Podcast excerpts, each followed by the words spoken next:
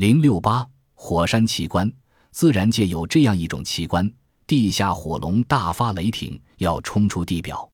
这时，大地轰鸣，山呼海啸，浓烟蔽日，烈焰冲天，顷刻雷鸣电闪，暴雨倾盆。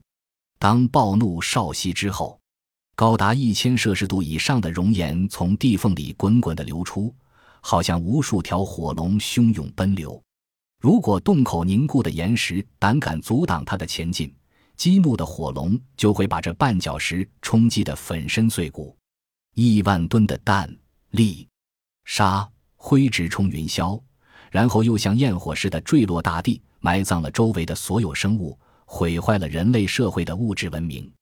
暴怒完全平息，大地又恢复了平静，只有那熔岩冷却后形成的中型山峰。洞口升起的袅袅青烟，以及山下的断壁颓垣，才表明这里曾经爆发过火山。在西方语言中，火山就是燃烧的山。其实，山是不会燃烧的，而所谓的火，就是岩浆活动冲出地表的结果。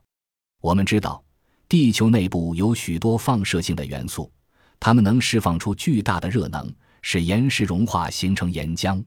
岩浆活动频繁的地区，往往形成较大的裂缝。活动的岩浆正沿着裂缝运动，一旦冲出地表，就是火山爆发。当然，多数岩浆是无力冲出地表，而在地下冷却形成岩石，比如花岗岩。火山不仅没有火，有时也没有山。所谓的山，只是由地下喷出的碎屑沿着隙缝口逐渐向上堆积，最后形成的中央高。四周低的锥形山峰，例如日本著名的富士山，高达三千七百七十六米。最后一次爆发是在一七零七年，现在仍在冒烟。山顶白雪皑皑，山间飞瀑泻玉，北临富士五湖，成为日本首屈一指的风景区。我国大同附近的火山也属于这个类型。也有的火山早期爆发后就夭折了，仅在地下炸开一个大坑。于是积水成湖，晶莹的蓝色湖水常常使许多游客流连忘返。例如，我国的位于长白山脉白头山上的天池、小兴安岭上的五大连池，都是火山活动后形成的堰塞湖。更多的火山爆发是在海底，不少海岛就是由火山爆发所形成的火山岛。特别令人难忘的是地中海中的斯特朗伯利火山，可说是火山中的君子。温文尔雅，循规蹈矩，每小时准时爆发二至三次，已经持续了两千多年。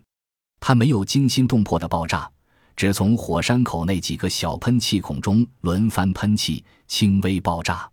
每当沉沉夜幕笼罩大海时，茫茫的地中海漆黑一团。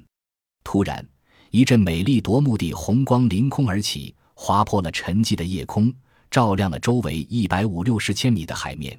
给迷途的航船指明了方向，千百年来，它就这样一直屹立在海中，任劳任怨地为航海者服务。因此，人们亲昵地称它是地中海上的灯塔。但大多数的火山却是桀骜不驯、喜怒无常的，他们不鸣则已，一鸣惊人。像意大利南部著名的维苏威火山，在公元前七十九年以前，一直被人们认为是死火山。可是，就在这年的八月二十四日，它猛烈地爆发起来。经过八天入夜的咆哮，无数的烟沙灰石竟把附近繁华古城庞培和古镇赫尔古兰农姆全部埋葬了。经过二百多年的发掘，沉埋了一九九零多年的古城风光夜已清晰可见。若再经过几十年的发掘，古城就将完全重见天日了。然而，维苏威火山比起加勒比海中马提尼克岛上的培利火山，那又不过是小巫见大巫了。培利火山经过四十六年的休眠，养精蓄锐，到了一九零二年五月八日上午七时半左右，突然爆发，喷出的含有氯、氟化氢等毒气的烟云冲向圣佩尔城，使全城三万居民中，除了一个关在地下密室中的囚犯外，无一幸免于难。炽热的烟云冲到海里，海水沸腾，浊浪排空。停泊在海上的十八艘船只，竟有十七艘毁灭。